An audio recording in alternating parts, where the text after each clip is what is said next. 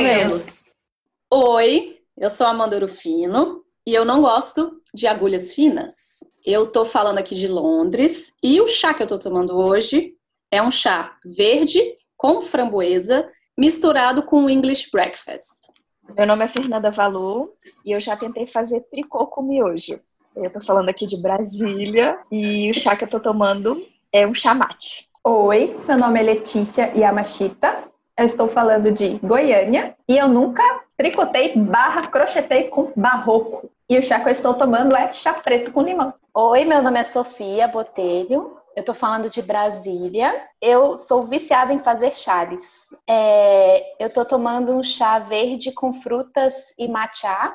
Esse é o nosso episódio número um e o tema de hoje é a nossa história e a solidão no trabalho manual. Então, eu vou começar contando um pouquinho da minha história, me apresentando para vocês. É, eu comecei a minha vida profissional com a fotografia e eu tive por cinco anos um estúdio de fotografia. E a gente fotografava casamento, ensaios de família, ensaios de casal, de noivos, né? E eu tinha uma sócia. Então, essa minha primeira experiência empreendendo foi muito bacana porque eu não estava sozinha, né? Assim, eu estava junto com a minha sócia e era muito bacana dividir, né, esse, esse frio na barriga de empreender, né. E a gente começou super do zero, a gente não tinha nem investimento, nada. A gente realmente foi construindo é, esse nosso estúdio. E quando a gente decidiu encerrar foi porque a gente já estava pensando no nosso futuro. Ela também é casada com um diplomata e a gente estava pensando em como que a gente ia levar a nossa vida à distância, né? Sempre se mudando. É, o trabalho manual surgiu na minha vida através do bordado. Eu comecei a retomar um trabalho manual porque eu estava sentindo muita falta de fazer arte. É, essa coisa de trabalhar o dia inteiro com a fotografia é, me distanciou um pouquinho da coisa mais artística mesmo, artística no sentido uh, conceitual, né, daquela coisa mesmo de faculdade de artes e tudo, que é de onde eu vim, né. E, e eu estava sentindo muita falta desse meu lado mais criativo, de pensar alguma coisa bem artística mesmo. É, então eu quis ir para o bordado, sei lá por quê, e eu fiz um curso de ponto cruz com a Mariana, lá do Mercado Cobogó, em Brasília. É, e aí eu vi que eu era boa nisso. E a partir disso eu comecei a fuçar a internet, fiquei a louca do bordado, é, fiz o curso de bordado livre lá do Educado, as meninas do Clube do Bordado, virei fã incondicional delas. E quando elas vieram a Brasília, fiz um curso com elas. E foi a primeira vez que eu encontrei a Sofia, sem saber que a Sofia é. era a Sofia. É, essa coisa, né? Que só Brasília proporciona para nós. Sim. E, e aí o que aconteceu é que com essa coisa do bordado eu comecei a entrar muito no Instagram e no, e no YouTube para pesquisar as coisas e acabei me deparando com um puff de fio de malha que a Nath Petri fez é, um vídeo em parceria com uma outra menina que, que fazia do it yourself. E aí eu olhei para aquilo e falei, eu vou fazer esse negócio. Nunca tinha pegado numa agulha de crochê na vida. É, na minha família, eu não fui ensinada a fazer é, crochê pela minha avó, como todo mundo. Mas eu tive uma tia-avó, a querida tia Dercy, e a filha dela, que era minha prima de segundo grau, e elas eram as pessoas mais crafts que eu já vi. Tipo Fernanda Valu, assim, faz tudo. Sim. Elas faziam tudo. Mil e uma utilidades. Gente, é... tudo. Eu acho que elas só não faziam marcenaria porque, enfim, elas eram de outra, de outra geração, mas boto fé que teriam feito em algum momento. Mas elas faziam, gente, eu vi elas fazendo fuxico, tricô, crochê, costura, é tudo, tudo que vocês imaginarem, tudo. Então, eu de alguma maneira. Depois me passa o telefone. Infelizmente, elas viraram estrelinhas, as duas. Oh, meu Deus. É, então, elas estão elas estão comigo aqui mesmo no coração. E toda vez que eu termino uma peça, querendo ou não, eu penso nelas. É muito mágico isso. Que bonitinho.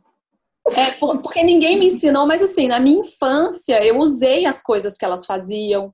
É, a minha mãe fez um pouco de tricô que ela aprendeu com a tia Dercy quando a gente foi morar na França, eu usei é, suéter, gorro que, minha, que a minha mãe fez. E adivinham que cor que era? Rosa! era tudo rosa. Mas fazia parte do seu universo afetivo, né? Sim, exatamente, exatamente. E quando eu cresci mais, tinha a coisa do sapatinho de tricô para bebê, que a gente sempre pedia para a Xedeci fazer, todos os bebês da família usaram, e a gente pedia para ela fazer para a gente dar de presente. Então, uhum. assim, até a Júlia usou, porque quando a Júlia nasceu, elas ainda estavam vivas, então até a Júlia usou da nossa família. Então já foi assim, muitas gerações, né, usando. E, e ah, e tinha a máquina de costura, né, que morava lá em casa, que foi uma uma famosa máquina de costura daquelas antigas com a caixa, que você abria a portinha embaixo, aí tinha os pedais, enfim. Felizmente não ficou com a, comigo, né, essa máquina, mas tenho muitas lembranças dela. E, bom, aí o puff, eu fiquei implicada com esse puff, falei, eu preciso fazer esse puff. E aí eu pensei, bom, eu não vou conseguir fazer esse, essa coisa de crochê aí se eu nunca peguei numa agulha de crochê. Vamos tentar primeiro com uma coisa mais simples. E a coisa simples que a pessoa achou que era simples foi fazer uma gola é, lá da Dani, da Dani do THM, é, que tem no canal do YouTube dela. Só que eu fui no armarinho procurar o mesmo fio que ela usou e não tinha. E eu falei, ah, deixa eu ver, será que tem algum fio com a, né, com a mesma espessura, alguma coisa assim? E achei o, o Fast Fine da Cisne, que é um fio super difícil de crochetar para quem nunca pegou numa agulha. Só que eu não fazia a menor ideia, cara. E eu encomendei as agulhas de bambu da, do site da Micapulo. Olha só, veio lá de longe. O set com quatro agulhas de bambu da, da Mari. E não tinha em Brasília ainda. A Soraya ainda não vendia em Brasília essas agulhas. E aí é, eu fiz essa gola com Fast Fine e deu certo. Tenho ela até hoje, a minha primeira gola, ela é torcida, porque eu, eu fui fazendo errado, virei errado na hora de fazer, e ela é toda torcida, toda zoada, mas eu uso ela até hoje, no inverno usei bastante. E aí depois disso eu não parei mais, e fui fazendo pelo YouTube sim, é, depois é que eu fui fazer alguns cursos presenciais. É, uma coisa que eu fiz muito foram os cachepôs de plantas com fio de malha. E me perguntem se eu fiz o puff. Não fez o puff. Não fiz o puff. Até hoje. Eu tenho material para fazer o puff, inclusive os pés palito para colocar no puff, mas eu ainda não fiz. Está aí pairando na lista de projetos 2019. Vamos ver. Vai que dá, né? Eu é. lembro que nessa época que você começou com crochê, eu fui para fui Londres, né? Fazer o, o curso de verão lá. E aí eu lembro que você estava no bordado, aí você estava super empolgada com o bordado, aí eu fui para lá, aí você descobriu o crochê. Na hora que eu voltei, você já estava assim, a louca do crochê, vendendo mil golas. E eu fiquei lá só um mês. E aí você já estava vendendo mil golas, fazendo cachepô, já estava assim, arrasando com tudo no crochê. Foi muito legal, assim. Eu voltei já era outro mundo, assim, que você estava explorando. Foi muito legal. Cara, foi muito maluco, né? Porque, porque foi assim, eu fiz a minha gola e eu, tipo, mostrei, sei lá, pra minha mãe, pra minha tia. E a minha tia organiza o Café com Feira todo sábado lá na Gran Cru, em Brasília. E ela falou: Amanda, vem vender as suas golas aqui. Eu falei, mas suas golas? Mas como assim? Golas? O quê? Do que você está falando? E, cara, foi, foi do nada, foi muito maluco, gente. Eu às vezes acho que eu, eu nunca fiz outra coisa na vida. Só que eu já fiz 200 coisas diferentes. Eu já trabalhei em livraria, trabalhei no spa. Essa eu esperava. eu trabalhei num spa. Eu, gente, eu já fiz tanta coisa. Aí eu trabalhei é, numa galeria de fotografia. É, eu fui assistente de fotógrafo. É, eu já fotografei todo tipo de evento, evento corporativo. Não tem muito tempo eu fiz relatórios para o BID de reuniões de eventos do Banco Interamericano de Desenvolvimento. Tipo, nada a ver, sabe assim? Enfim, eu sou essa pessoa, né? O que, que eu posso fazer? É, acabou que o bordado ficou um pouco para trás mesmo, o crochê realmente tomou a minha vida. É, e aí eu passei então a participar de, de feiras. E no final do, do, do, ano que eu comecei a crochetar, eu tinha seis meses crochetando, as pessoas começaram a me pedir aula. E eu, enfim, sempre dei aula das coisas que eu aprendi, né? Eu acho que eu, o fato de eu ser filha de pai, mãe, professores influenciou nisso, de que eu acabo dando aula, né, das coisas que eu aprendo. E aí eu fiz a primeira turma de aula de, de crochê é, arrastei a Sofia comigo. Desde que eu e a Sofia nos conhecemos, é, a gente, sei lá, grudou e não desgrudou mais. Júlia, irmã da Sofia, Júlia Santiano, não fica com ciúmes, amiga. Eu roubei a Amanda. Não fica com ciúmes. O pai da Sofia e da, e da Júlia fica zoando, é muito engraçado. Né? que eu roubei a amiga da minha irmã. Gente, no meu coração cabe e tem para todo mundo, tá? E, e aí, nessas maravilhas da vida, veio a Fevalu, que a gente estava tentando lembrar como que a gente se conheceu também, né, Fê? E, tipo, parece que a gente Sim. se conhece há 20 anos.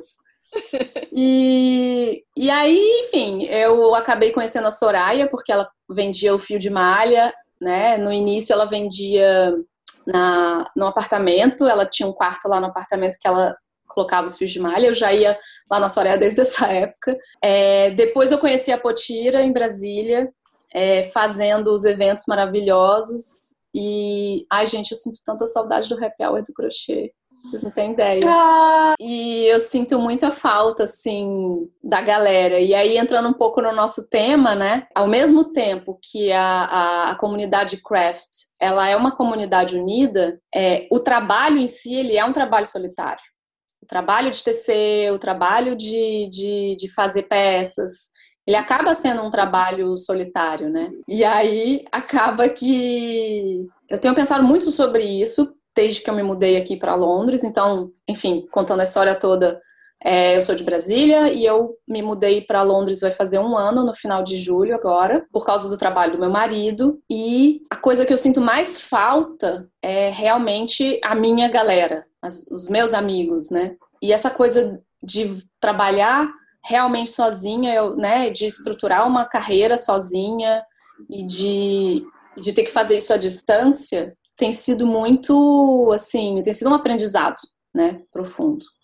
Eu percebi que na internet a gente consegue sim manter as nossas relações, fazer novos amigos, e aí eu posso falar um pouco da Letícia, que veio também para mim. É, a gente Instagram. nunca se viu, mas sempre se fala. Nunca se viu pessoalmente. Né? Pessoalmente. Né?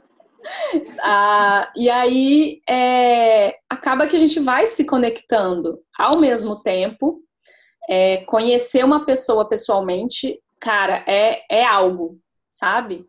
É, e é bem diferente, assim, eu acho que reforça a relação e, e muda a energia daquela relação, né? É, é bacana, por exemplo, só para dar um exemplo mais mais simples, assim. Eu fui a Portugal e conheci a Dani. E assim, como é diferente você conhecer a pessoa pessoalmente, sabe? É, e conversar. Ela, ela conversa com a gente igual ela conversa nos stories dela, mas é diferente na hora que você aperta a mão da pessoa e, e, e troca uma ideia e pergunta opinião sobre alguma coisa. Então, é, eu, eu sinto que eu tenho que achar um equilíbrio entre a minha solidão do trabalho e entre a solidão de criar que é realmente um trabalho bem individual, bem interno, e entre o compartilhamento, entre a troca, entre pedir opinião, entre pedir a validação, porque eu acho que às vezes a gente está sozinho, e por exemplo, isso no meu estúdio de fotografia com a minha sócia fazia diferença, a gente tinha validação uma da outra, né? De, de cara, isso tá bom, isso não tá bom, vamos fazer isso, não vamos fazer. Você acha que a gente investe nisso, investe naquilo? E isso tudo empreendendo sozinha,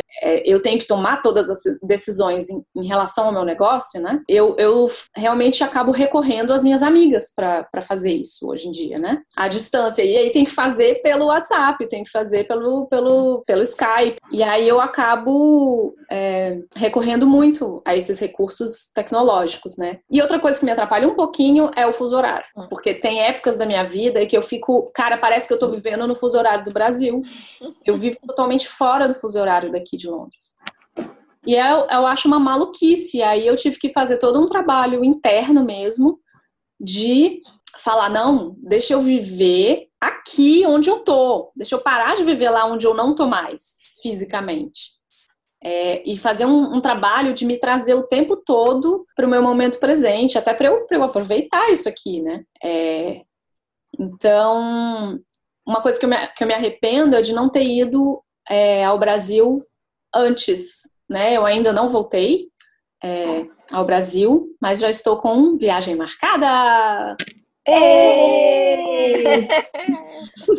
E, e, eu acho que eu devia ter feito isso antes, porque eu acho que eu teria apaziguado um pouco essa minha, essa minha solidão e essa minha saudade. Mas enfim, tô, tô nesse ponto, tô nesse ponto de refletir muito sobre isso e de tentar encontrar soluções, digamos assim, né? De tentar encontrar um equilíbrio entre esse empreendimento e entre as minhas amizades, as minhas relações, quando realmente eu preciso de uma opinião, quando eu preciso de uma ajuda e não ter medo de pedir ajuda também, né? E agora eu estou tricotando também. Ah! Estou tricotando, estou aprendendo. Tricô ainda é uma coisa bem assim que eu faço só para mim mesmo. Comprei uns livros, estou curtindo aviso que já é um, que é um caminho sem volta. Você começa a tricotar, você não para mais. Olha, eu acredito. É porque eu comecei no crochê e também foi um caminho sem volta, que mudou tanto a minha vida, que mudou, tipo, absolutamente tudo na minha vida. Então, assim, realmente, é, eu sei que, que... E o tricô remete realmente a uma coisa muito mais... É, como é o nome disso? Muito mais afetiva? Afetiva para mim por causa dessa história com a minha tia-avó, sabe? É, eu acho que, que realmente é um caminho sem volta. Eu abandonei o crochê completamente depois que eu aprendi a tricotar. É. Eu raramente. A última vez que eu crochetei alguma coisa foi na aula da Mola em dezembro. Não, eu, eu, eu sou do crochê, não tem jeito não. inclusive, inclusive, estou aprofundando cada vez mais no crochê, porque lá no blog já estou falando sobre crochê tunisiano e tem uns planos aí até o final do ano de fazer umas, um, uns projetos bacanas para continuar aí essa minha pesquisa.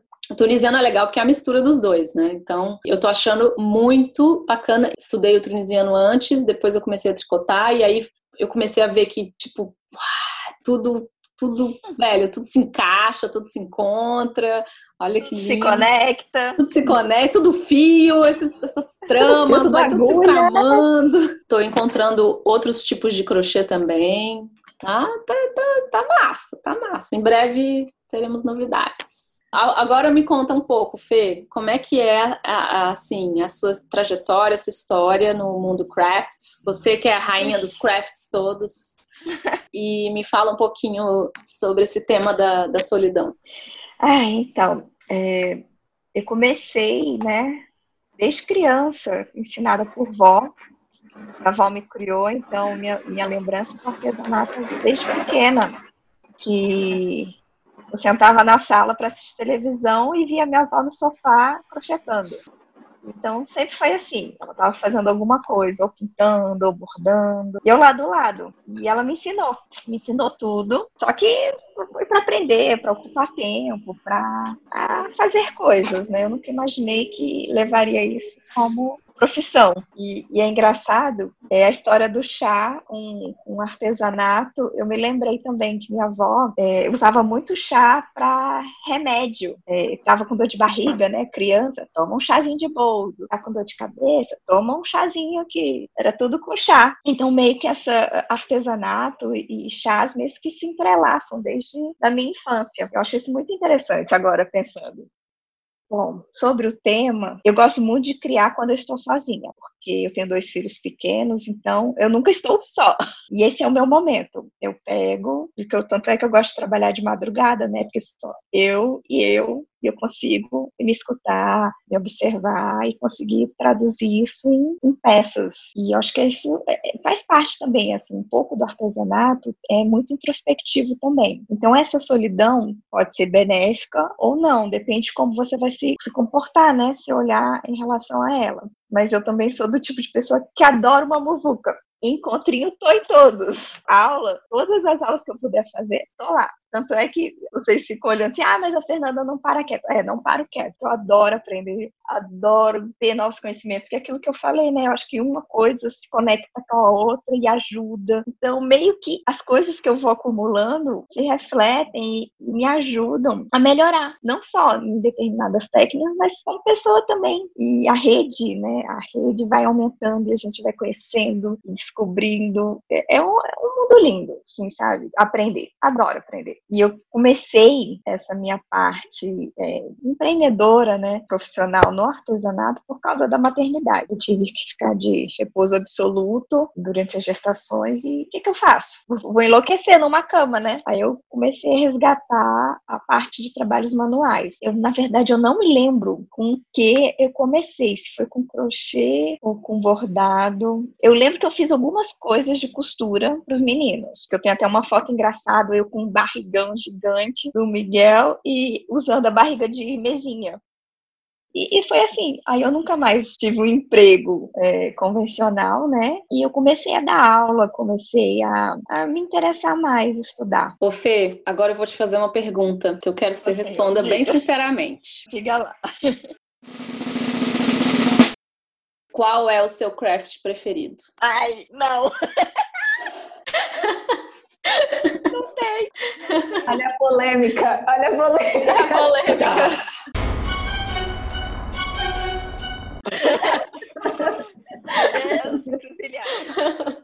Não tem, eu não tenho preferido. Eu gosto de muitos, muitos, muitos todos. Mas se você me perguntar qual que eu faço mais, aí eu tenho uma resposta. Qual que você faz mais? Agora eu tô fazendo mais tricô.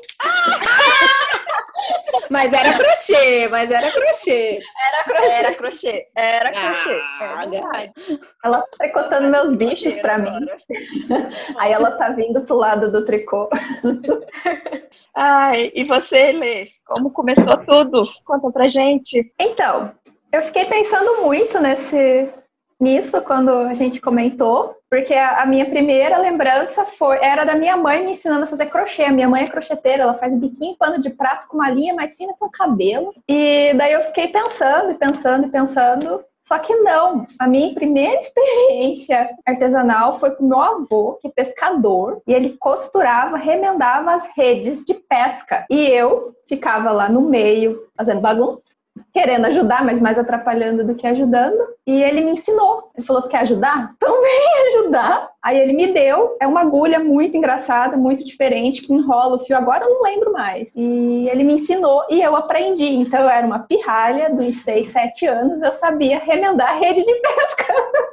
com meu avô. Depois disso, a minha tia me ensinou a bordar ponto cru. Eu bordei ponto cruz muito tempo. É, ganhava dinheiro, bordava toalhinha. Era criança, bordava toalhinha e vendia e ganhava uns trocados para comprar doce. Aí depois a minha mãe me ensinou a crochetar. E daí eu resolvi que eu queria fazer aula de pintura. Aí eu fiz aula de pintura, eu acho que eu devia ter uns 12, 13 anos, eu fiz, comecei a fazer aula de pintura em tecido. Aí foi uma máquina que não parava mais e eu fiz aula de pintura e fiz dois anos de aula de pintura. Depois eu comecei a dar aula de pintura, daí disso eu já passei para tela e pintava até parede, pintava de tudo, fazia de tudo, só que a pintura, eu, fi, eu dei aula, eu parei de fazer aula dos 14 anos e eu comecei a dar aula de pintura dos 14 e dei aula até quase os 18 anos de pintura. E esse foi um período meio conturbado da minha vida, então eu acho que eu associei a pintura a esse período que eu vivi. Então eu faz anos que eu não sei o que é mexer com um pincel,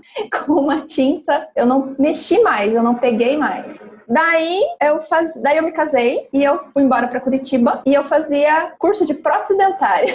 E nisso, um menino da sala pegou e falou assim: Ah, eu queria uma gola, mas eu não, não acho na loja para comprar e não sei o que, não sei o que lá. Daí uma amiga minha de curso olhou para mim e falou assim: Por que você não faz para ele? É mesmo, né? Eu posso fazer para você. E fiz várias, vendi várias na, durante o curso e tudo. Daí depois que eu me formei em, em, em prótese dentária, eu não achei emprego, entre aspas, assim, na área E eu precisava ganhar dinheiro, assim. Aí eu fui trabalhar num outro local. Nesse outro local eu trabalhei seis meses e daí eu fui mandada embora. No que eu fui mandada embora, aquilo ali meio que acabou comigo, né? Porque eu tinha planos e coisas e perder aquele emprego meio que tirou o chão, né? A gente fica muito triste quando a gente se sente inutilizado. E daí eu fui para casa e eu comprei um novelo e uma agulha de tricô. E eu falei, eu vou aprender a fazer tricô. Eu não sabia tricotar, eu só sabia crochetar. E eu fui vendo vídeos e fui vendo vendo vídeos e fui tricotando. Eu aprendi a tricotar com vídeos no YouTube. Fiz muitos cachecóis e eu lembro que era muito engraçado porque eu via vídeo de ponto tricô, de ponto tricô. E quando a gente trabalha o ponto tricô dos dois lados, ele não tem aquela aparência que a gente normalmente vê no tricô, que são aqueles mini vezinhos, né? Aquela aparência lisa, bonita.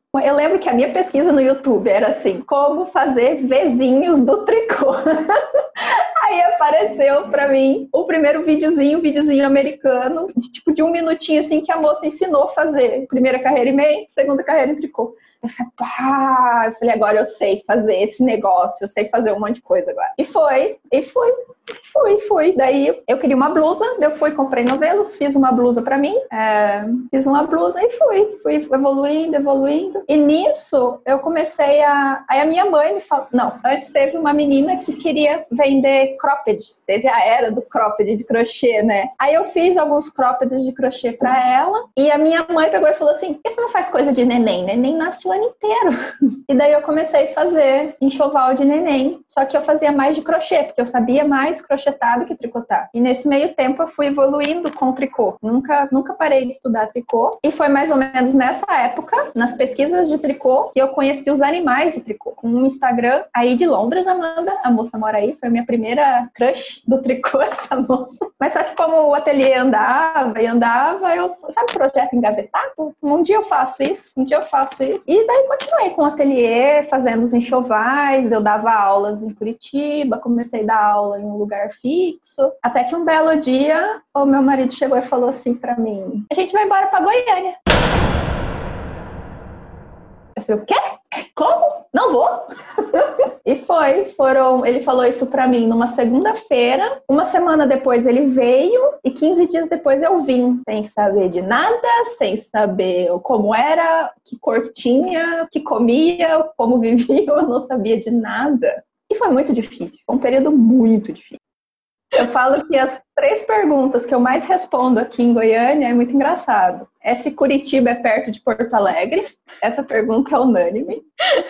Se eu já comi pequi e se eu já comi pamonha. Ah, pamonha também. Três perguntas que eu mais respondo aqui quando vem. Mas pamonha é maravilhoso. Não, só que eu acho muito engraçado que parece que pamonha só existe aqui, né? Mas não, pois pamonha é. tem o inteiro. Claro a minha avó tem.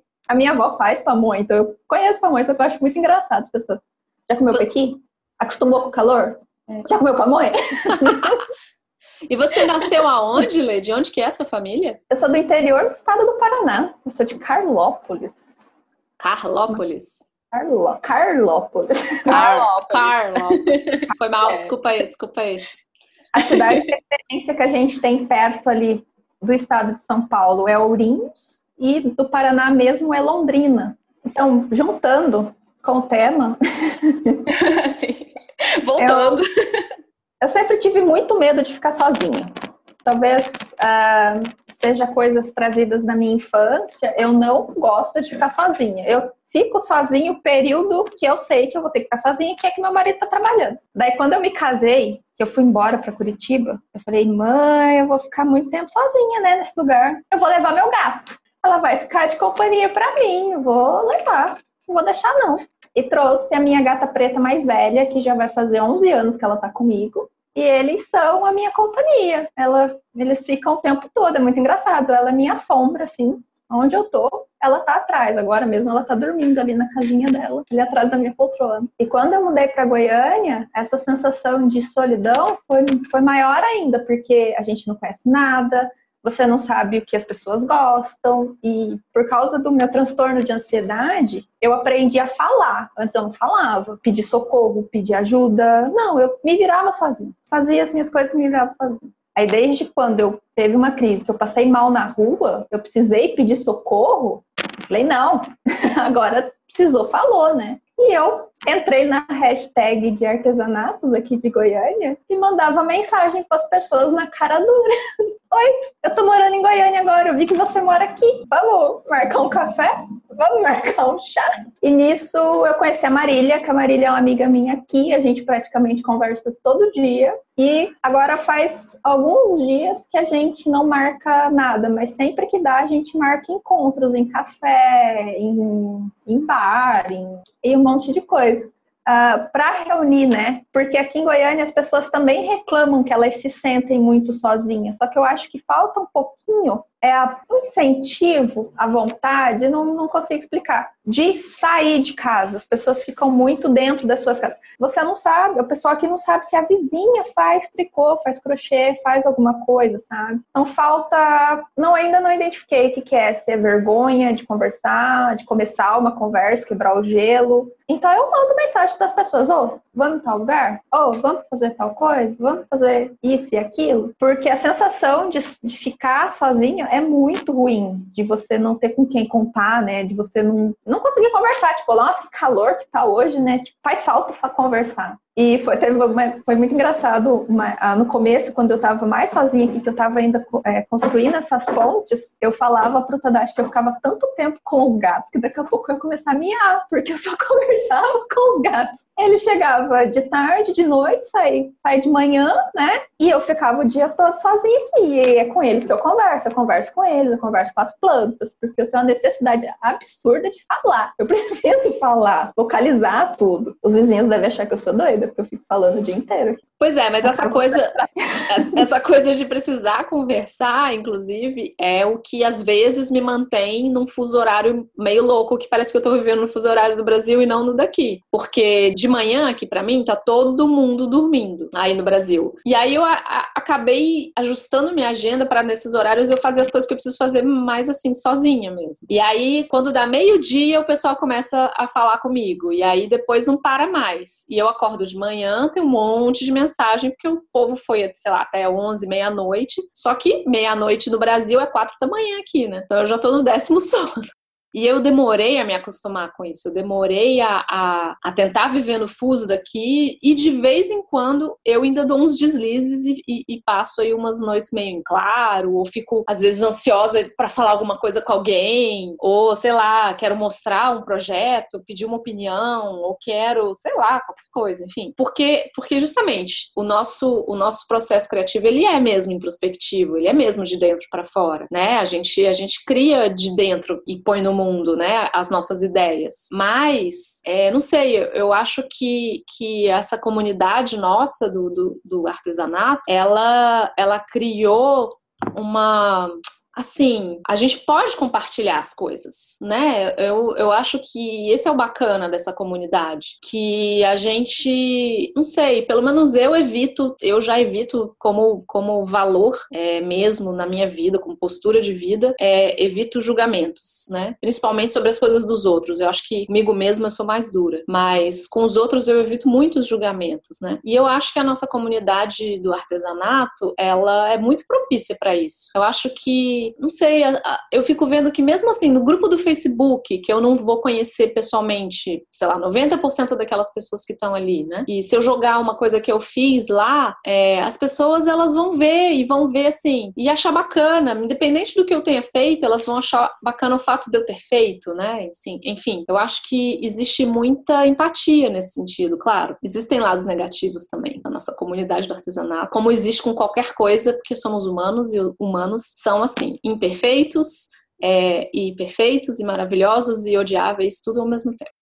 Mas eu, eu sinto que a gente vai achando também as pessoas com quem a gente se sente mais confortável. E eu acho que essa coisa das redes sociais acaba ficando até mais agradável, sabe? Porque a gente vive um pouco numa bolha, né? Tem jeito. E eu acho que essa nossa bolha, ela sei, ela é uma bolha mais amorosa, assim. Eu sinto que a minha bolha ela é uma bolha mais amorosa, sabe? E, e eu acho, Lê, que você fez a coisa mais maravilhosa do mundo, que foi botar sua cara a tapa mesmo e ir atrás, sabe? Do que você sentiu que, que precisava fazer para ficar bem, para ficar saudável, para ficar feliz. É porque a, o maior, além do medo de ficar sozinha, eu tenho medo de ficar doente. É os dois maiores medos que eu tenho na vida. E a doença do, do sentimento, né? A depressão, a doença da alma, do, do psicológico, ela é pior que uma doença uma doença física, no meu ponto de vista, porque você tem o corpo saudável, só que você não consegue se mexer, você não consegue agir, você não consegue fazer as coisas, né? Então te, o meu medo absurdo de desenvolver algo do tipo é,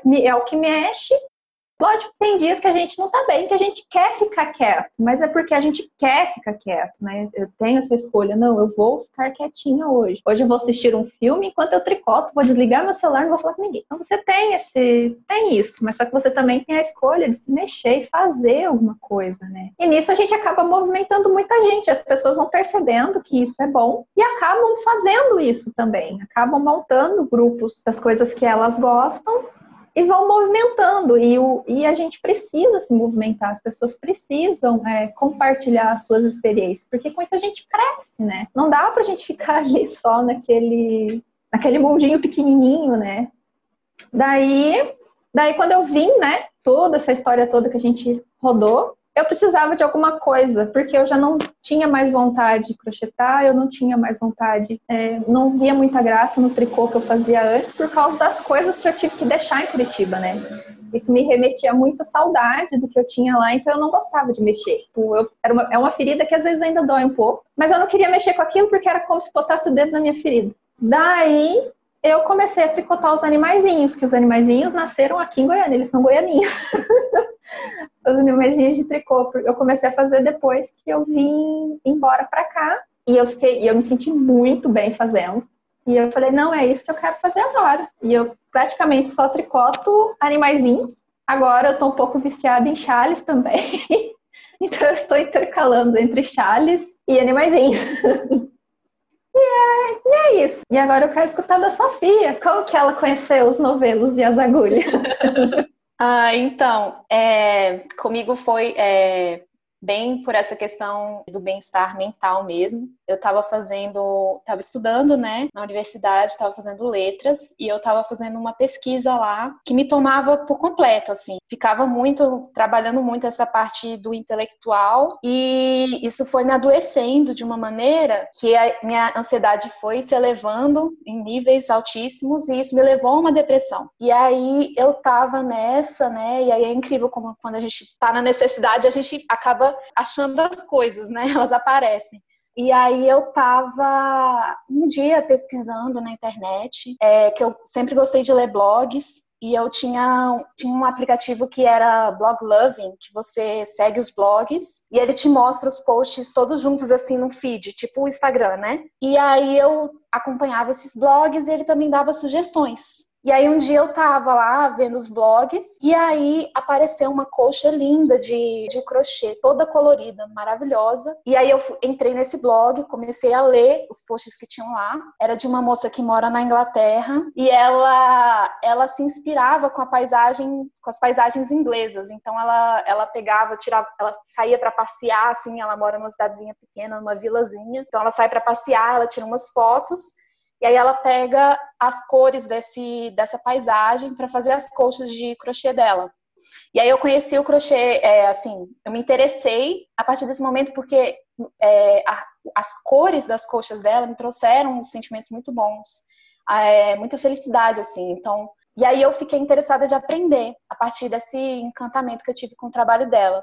E aí eu fui aprender na internet, eu É, fui procurar vídeo no YouTube, comecei a aprender pelo YouTube mesmo. E aí foi assim, eu fui seguindo. Depois eu fui para o caminho dos cursos presenciais, e aí foi um outro universo muito legal, porque aí você conhece pessoas, enfim. E aí eu fui me expandindo nesse universo, aí eu passei, comecei no crochê, aí eu fiz curso de bordado também, com o Clube do Bordado em Brasília, eu conheci a Amanda, e aí depois, mais recentemente, o tricô também, né? E aí o trabalho manual foi assim, é engraçado que o trabalho manual veio meio que junto com, com o chá, porque é, os dois têm esse, para mim, tem esse efeito muito benéfico de relaxar, de tratar a ansiedade, né? Comecei a tomar chá, tomar chá na adolescência, na verdade, porque eu tive umas crises de cálculo renal. E o que todos os médicos indicam que eles não têm. É muito difícil identificar o motivo do, da, das pedrinhas no rim, né? Então, o que todos eles indicam é beber água e tomar chá. Então eu comecei a tomar chá na adolescência, mas nesse período da que eu tive a depressão, é, isso tomou uma outra dimensão, porque começou a se tornar um ritual mesmo na, na, na minha vida, né? Aquele momento que eu paro para ir preparar é, o chá, colocar as ervinhas no infusor e fazer tudo aquilo, virou um ritual que me faz muito bem. E aí foi assim, eu comecei a tomar chá e fazer crochê, e aí estamos aí. meu, minha descoberta do trabalho manual eu acho muito legal porque eu, eu também não tive a oportunidade de aprender com as minhas avós. É, elas, as minhas duas avós, elas faziam e elas eram costureiras, mas é, infelizmente eu não pude conhecê-las em vida, né? Elas viraram estrelinhas também e eu não conheci elas. E então, quando eu faço trabalho manual, é, é muito mágico para mim, porque eu me sinto que eu estou me conectando com elas, sabe? Essa, essa que eu não conhecia, eu sinto que eu conheço a partir desses trabalhos. Então é muito, muito interessante nesse sentido. Sobre a questão do tema, quanto à solidão, né, e tal, é, eu estava conversando, eu sempre converso com a Amanda porque eu sou muito introspectiva. então, é, eu gosto de ficar sozinha fazendo minhas coisas. É uma coisa que me energiza e me, principalmente porque eu dou as aulas, eu dou as aulas de inglês, então eu já tenho que lidar com pessoas, socializar o dia inteiro. E como introspectiva, isso gasta muito a minha energia. Então, quando eu chego em casa, paro e fico naquele momento só meu, fazendo meus trabalhos, isso me, me traz uma paz, assim, uma, um bem-estar mesmo, que é muito positivo e também me energia, me dá energia para o dia seguinte, né? É, só que, então, quando eu penso no trabalho manual, é, é, meio engraçado, porque eu não penso muito nesse. Claro que eu tô na minha cidade, eu não saí do meu lugar, né? Que a lei, a, Amanda. É, então, eu tô na minha cidade, estou aqui no meu ciclo e tal. Então, quando eu penso no trabalho manual, eu não penso tanto nessa solidão, porque eu sempre fui uma pessoa meio assim solitária, porque eu sempre fui tímida, muito tímida, e com muita dificuldade de, de, de socializar mesmo. Então, quando eu penso no trabalho manual, na verdade, eu penso em conexão com pessoas, porque ele me trouxe isso. É, eu, é, para mim, com o trabalho manual foi muito mais natural conhecer as pessoas e para mim é, transformou esse processo de um jeito mais leve para mim. Então, principalmente com os encontros, né, aqui em Brasília, os cursos, os encontros que a Potira organiza. É, era só eu começar a falar de novelos que estava tudo bem. E, e, aí eu conseguia conversar e conhecer as pessoas. Então, é, por causa disso, quando eu penso no trabalho manual, apesar de ter essa parte, né, que é, eu penso nesse lado bem ambíguo, assim, que apesar de ter essa parte da solidão, de fazer e tal, ele também me trouxe essa conexão com, com o mundo, com as pessoas, que sempre foi uma coisa muito difícil para mim.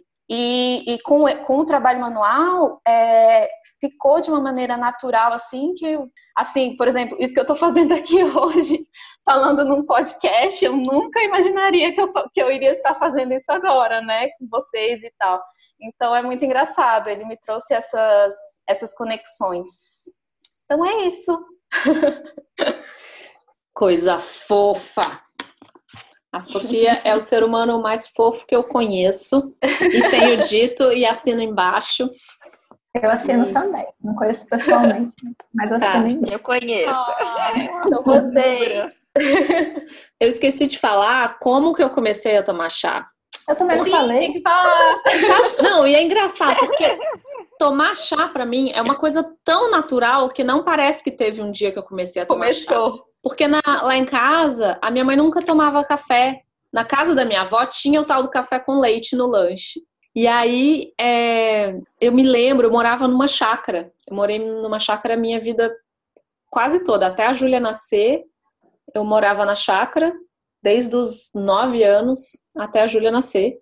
E lá na chácara a gente tinha é, cidreira, né, capim santo, tinha boldo, tinha hortelã, tinha várias coisas plantadas. Então é, eu tomava chá sempre com a minha mãe e, e aprendi com ela a tomar chá. Então Eu acho que parando para pensar, eu comecei a tomar chá com a minha mãe mesmo. E virou um hábito, porque realmente eu não, não tenho hábito de tomar café. Eu tomo café por necessidade, é, quando eu realmente preciso dar aquele tchan.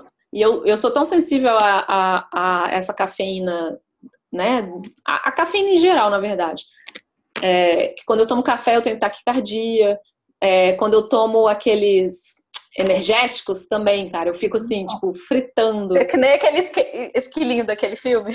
Total, igualzinho. Não, e, e, a Sofia sabe, porque eu fico mandando WhatsApp pra ela sem parar. Quando eu tomo café, ela já sabe. Ih, Amanda tomou café. Ah, meu Deus, lá se vai. E, cara, eu fico fritando. Então, assim, eu sou super sensível à cafeína. Então, eu acho que com chá eu consigo controlar quanto de cafeína eu tô tomando. Então, se eu tô com muito sono, eu tomo um chá preto e me dá um, um tchan, mas não é igual ao café, entendeu? Que, que chega a passar do ponto, assim. E, cara, eu amo chá. Amo, amo, amo, amo, assim. E aqui, cara, aqui em Londres é um é um negócio, a parte a de chá. Cara, a parte de chá de qualquer supermercado é enorme e tem muitas opções, muitas marcas. É, é assim, é incrível. Meu armário já não cabe mais chá. Eu não vou comprar outro até acabar aqueles. E eu sempre falo isso. É igual novelo, né? Não vou comprar outro, porque tem muito. então, novelo, chá, chá, novelo, né? E... Só não pode fazer chá com os novelos. não. Ou, ou pode. Ou pode. Puramente falando. Assim? Pode tingir os novelos com chá? Ah, verdade. Ah, verdade, aí pode, verdade, aí pode, aí pode. Ah, é o melhor de Vamos fazer. Vou, não vou dar spoiler dos próximos projetos, gente. Não vou dar. Calma. É, você, a gente tá você, pa... mesmo. Você, você papo para o próximo episódio. Lá em casa, a gente toma chá desde sempre também. E é muito engraçado que a gente, eu morava numa casa que ficava do lado da oficina do meu avô, do outro lado, uma marcenaria, né? Na verdade, a gente chamava de oficina, não sei porquê, mas na verdade é uma marcenaria. Do outro lado da rua tinha uma moita de capim cidreira. Então a gente atravessava, eu sempre lembro que eu passava por dentro da marcenaria, ia lá naquela moita, vinha com o maço e trazia para minha mãe fazer chá. E no quintal de casa sempre teve hortelã também, esse tipo de coisa. Então, eram os chás que a gente tomava e o chamate, né? Mas é. ali, daí, um, eu meio que parei uma época. Meio que parei uma época, não sei por quê. Assim, mas eu lembro que de vez em quando eu tomava um chamate. E daí depois, mais uma vez, quando a ansiedade apareceu, que eu não quis tomar remédio. Eu, eu, eu, entrei num acordo com o meu médico, eu falei, eu quero tratar ela de um jeito mais natural possível, eu não quero tomar remédio. E ele me, também me falou que se ele me receitasse um remédio, talvez eu dependesse desse remédio pro resto da minha vida. Ele foi muito sincero, eu falei que esse médico, ele tem um lugarzinho especial, assim, no meu coração, que ele não... Ele me entendeu muito como paciente, assim, sabe?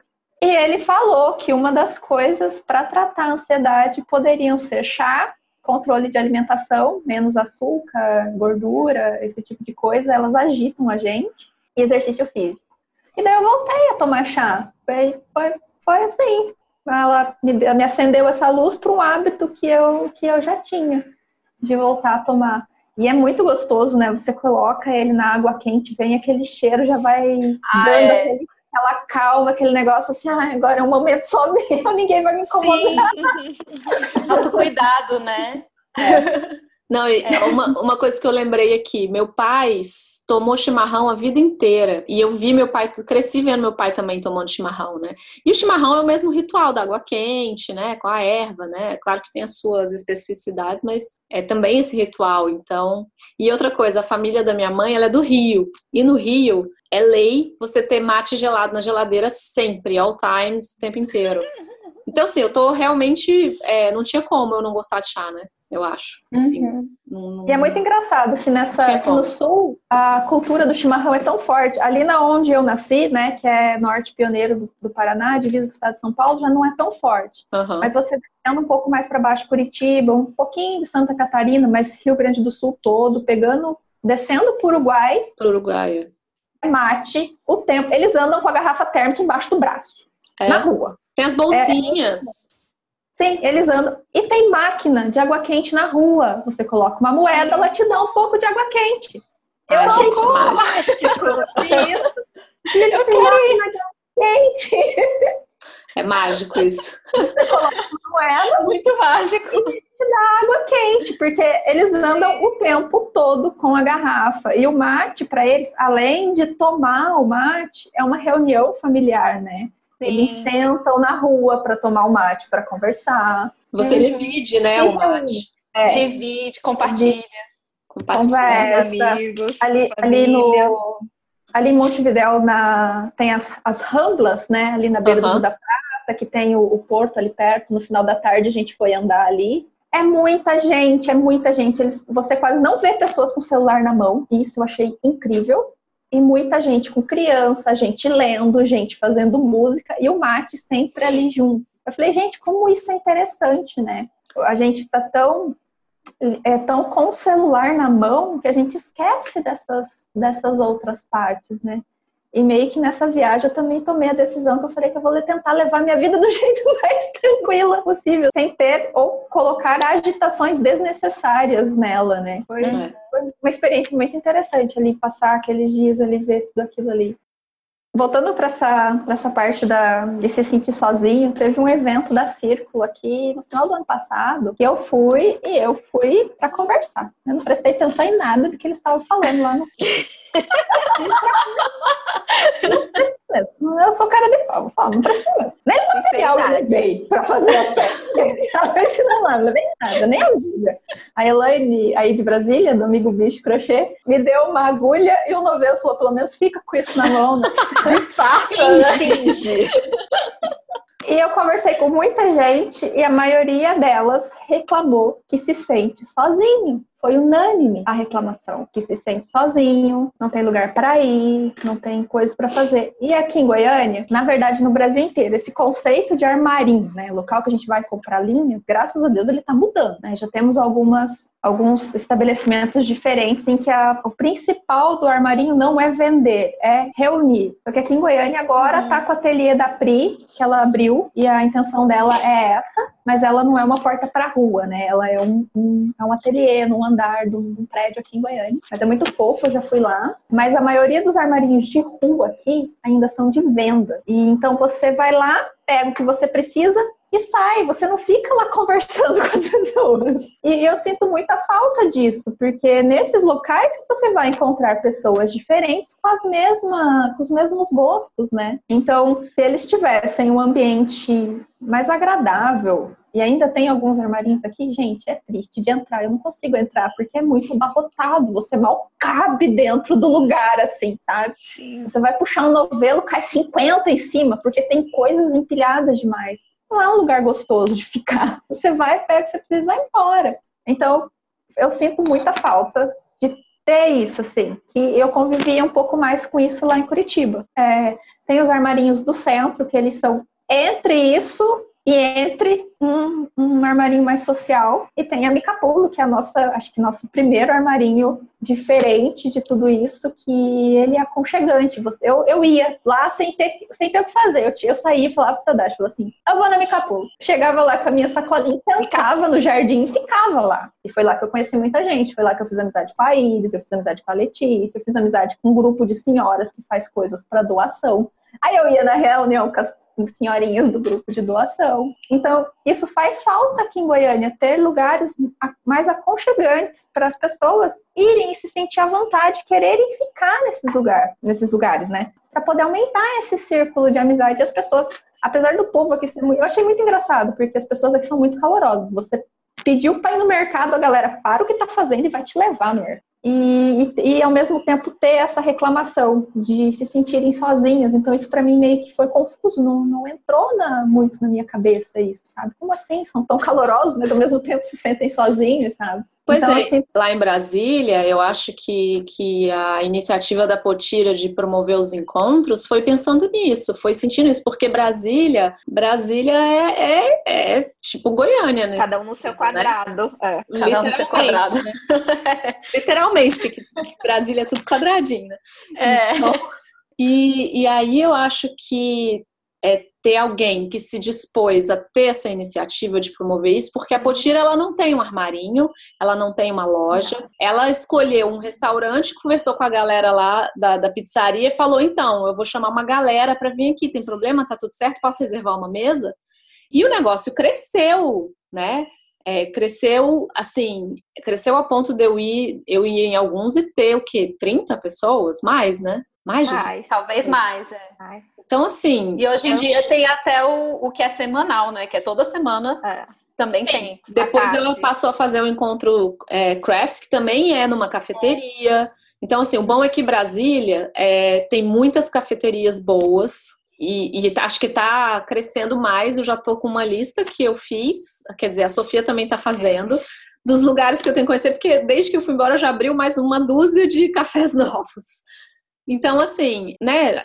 Alguém que tenha essa iniciativa de ir num café e chamar outras pessoas. E pode ser que no primeiro encontro que a Potira fez tenham ido duas pessoas, mas hoje em dia com certeza vai no mínimo 10 no encontro semanal. É, no, no happy hour vai essa galera e tem sorteio. E foi a primeira ah. vez que eu ganhei um sorteio na vida, foi no happy hour. Eu, gente, eu tenho até hoje aqui a florzinha de crochê que veio, é, que foi a Rízia que fez. É, e eu ganhei um hanger com a flor. Foi assim, tipo, um presente maravilhoso, minha cara, né? Foi a coisa mais fofa. Eu lembro até hoje, porque foi muito marcante, assim, para mim. E, e, essa coisa do sorteio me fez sentir inclu, incluída na galera, sabe? Então, assim, Sim. é uma sensação de acolhimento, né, incrível. E aí a, a, a Soraya abriu o armarinho dela justamente com esse conceito, né, Lê, de não ser só um armarinho. Na verdade, ela vende as coisas lá por consequência. O que ela quer promover as aulas e ela ainda tem um, um, um café lá dentro, tem o restaurante dos pais que é do lado. Então, quando, gente, quando ela faz o evento, é, é tem toda a estrutura do restaurante, enfim, é super bacana, né? Então, eu acho que fica a dica para as pessoas que têm que têm armarinhos ou que querem ter ou que tem, conhecem algum lugar interessante, né, para promover encontros mesmo. Que a gente conversou muito, sim, sobre nós nos sentirmos sozinhas, mas a gente não sente aquela solidão interna, que é aquele vazio. Então, se alguém tiver que estiver sentindo isso, tiver com falta de vontade, acho interessante procurar ajuda, né? Porque claro. a gente tá, sente é, sozinho o período que a gente tem para ficar sozinho ou porque a gente quer ficar sozinho, né? Agora aquela sensação de vazio dentro da gente, a gente não tem, né? A gente está quentinho com as coisas que a gente está fazendo. Mas é, procurar ajuda psicológica é ainda um pouquinho um conceito de fraqueza, né? Ainda considerado, mas não é. Quando a gente pede ajuda, é que a gente é forte, porque a gente tem uma situação ruim e a gente quer mudar essa situação ruim. A fraqueza é você continuar naquela situação ruim e não e não procurar e não mudar e aquilo ali só vai só vai piorando. Então, procurar ajuda mesmo. Se não conversa com um amigo, manda mensagem. Às vezes eu converso com muita gente, assuntos aleatórios. Pessoas vêm conversar, mandam inbox. Eu converso assuntos aleatórios nos, nos meus inbox. E, e sempre assim, né? Se não está se sentindo bem, procura ajuda. Eles estudaram tantos anos para ajudar a gente, né? Com certeza, com certeza. E é isso mesmo. Você tem toda a razão. Acho que é isso, né? Acho que é isso. Quer Não tem indicação dos livros? Vamos. O que, que vocês estão lendo? O que, que, vocês, o que, que você está lendo, Sofia? Fala para nós. Né? Fala. Então, ela louca para fazer indicação. Fala, Sofia, o que, que você está lendo? Vai lá, já tô com o caderninho na mão. Vou indicar.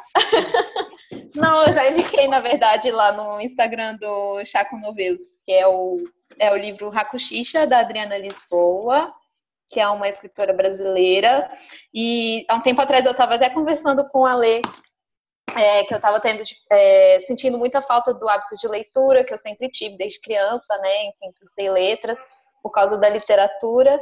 E quando eu descobri o mundo dos novelos, ele meio que me engoliu.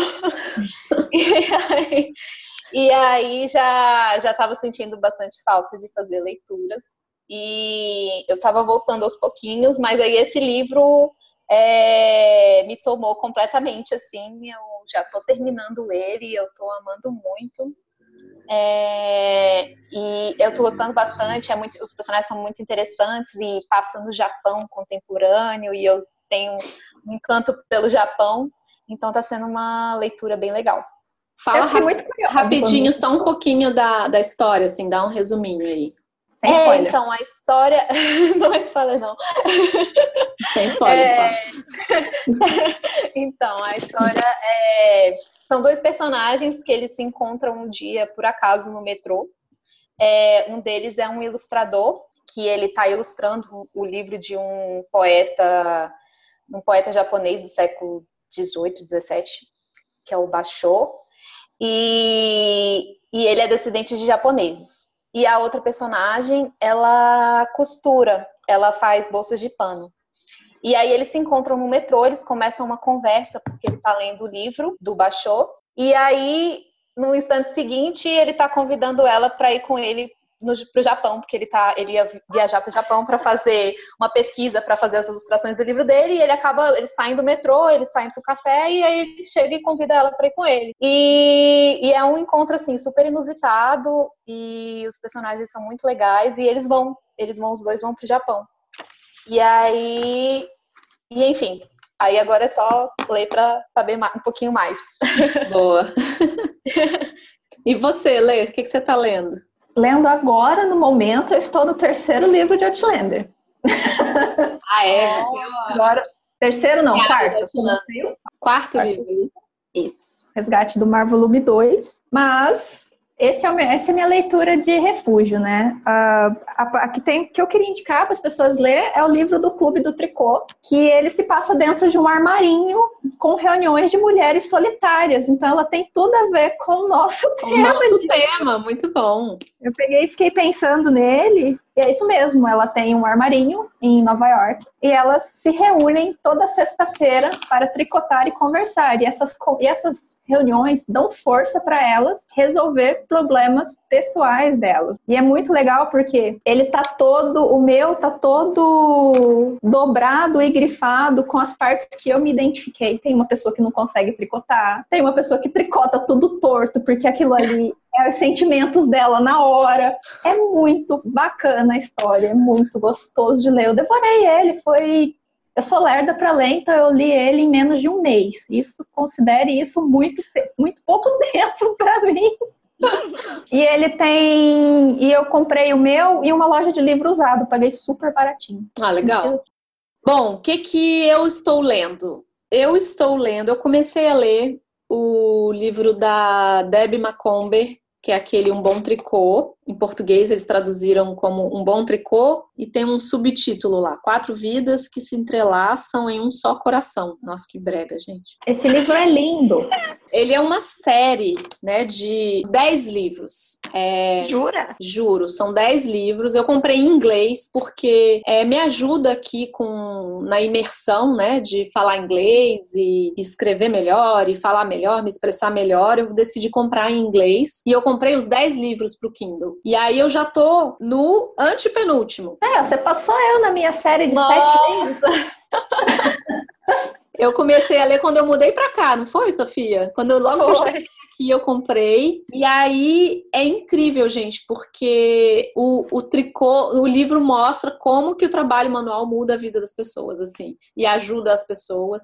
Tem alguns que não, não, não trazem o trabalho manual como principal, mas sempre mencionam e às vezes traz como uma coisa secundária, assim, paralela, mas a maioria deles tem como principal é, o tricô. Esse que eu tô lendo agora, ele traz uma personagem do segundo livro e o desdobramento da história dela. E a gente acaba que eu já tô super apegada às personagens, porque várias delas aparecem e reaparecem nos outros livros. Todos eles falam de todos os tipos de luto que vocês imaginarem de gente que morreu mesmo, é, de divórcio, de mudança de vida, de, de, tudo, assim. E é muito legal. Tem um que é, é, sobre que é a história da dona de, de uma livraria. Enfim, eu recomendo muito essa série. É, eu acho que só tem traduzido para o português o primeiro. Mesmo que você é. não fale muito bem inglês, dá para ler em inglês.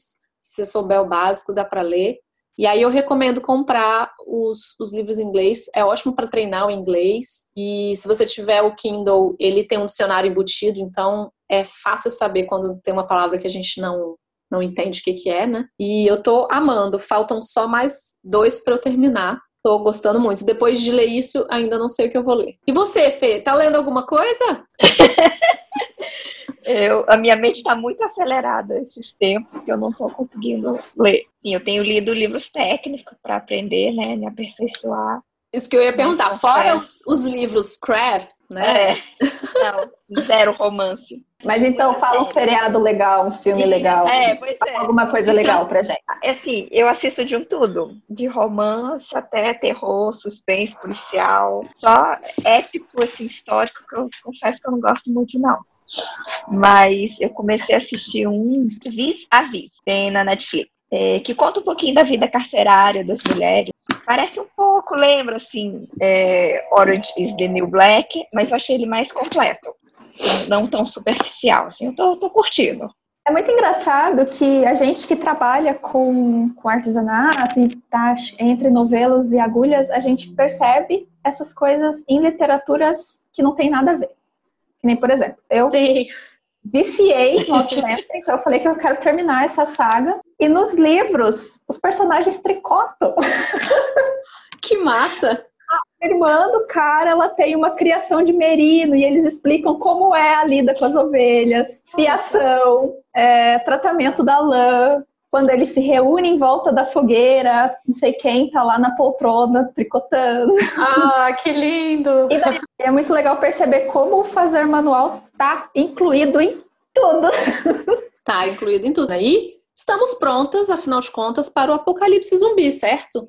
Com certeza. Eu vou levar a Fernanda no apocalipse zumbi, porque se eu precisar de uma colher, a Fernanda faz. Se eu precisar de um outro negócio, a Fernanda Realmente. Olha, mas eu preciso dizer que eu, que eu tenho uma boa mira, viu? Eu tenho uma boa mira. Eu sou boa para. A gente vai ser um grupinho no eu sou Eu sou boa para acertar eles bem assim, ó, no meio da testa. Pronto. Não, mira, eu sou ruim, gente. Sou péssima de mira. Não, eu sou, eu sou, eu sou boa de mira. Sou boa eu, sei, de eu sou boa de conversa. Posso passar uma lorota neles. Acho que não. Não sei se vai rolar, hein, amiga? Não sei se vai rolar uma lorota nos zumbis, não. Eles, né? Querem conversar também. Às vezes eles estão sozinhos. Às vezes eles estão sozinhos. Vem cá, vamos, vem cá, vou te ensinar a tricotar. Olha que legal. Não vai matar a pessoa, não. Vem tricotar um pouquinho comigo. Bom, e é com essa, de, então, de conversar e ensinar tricor aos zumbis, que nós encerramos o nosso primeiro episódio. A gente espera vocês para o próximo episódio. É, não deixem de seguir a gente lá no Instagram, é, chaconovelos, e também os nossos Instagrams individuais. O meu é Amanda Orofino. O meu é Fernanda Valu, com dois L's, não se esqueçam. O meu é TC, com C mesmo, T-E-C ponto, Lê. O meu é Ateliê Itaca. I-T-A-C-A. Não é Iticaca, Itaquica. Itacaca. Já, já, recebi de tudo. E nem é com H, né? Porque você sabe que eu. eu... Não, é sem H. É, é. Porque no grego é com H, né? Pois eu é, eu achava Quando... que era. Quer dizer, o grego tem, sei lá, enfim, tem, um, tem a escrita com H, mas é sem H. I-T-A-C-A. É isso, gente. Até o próximo. Um beijo, meninas. Beijo, até. Beijo. Beijo.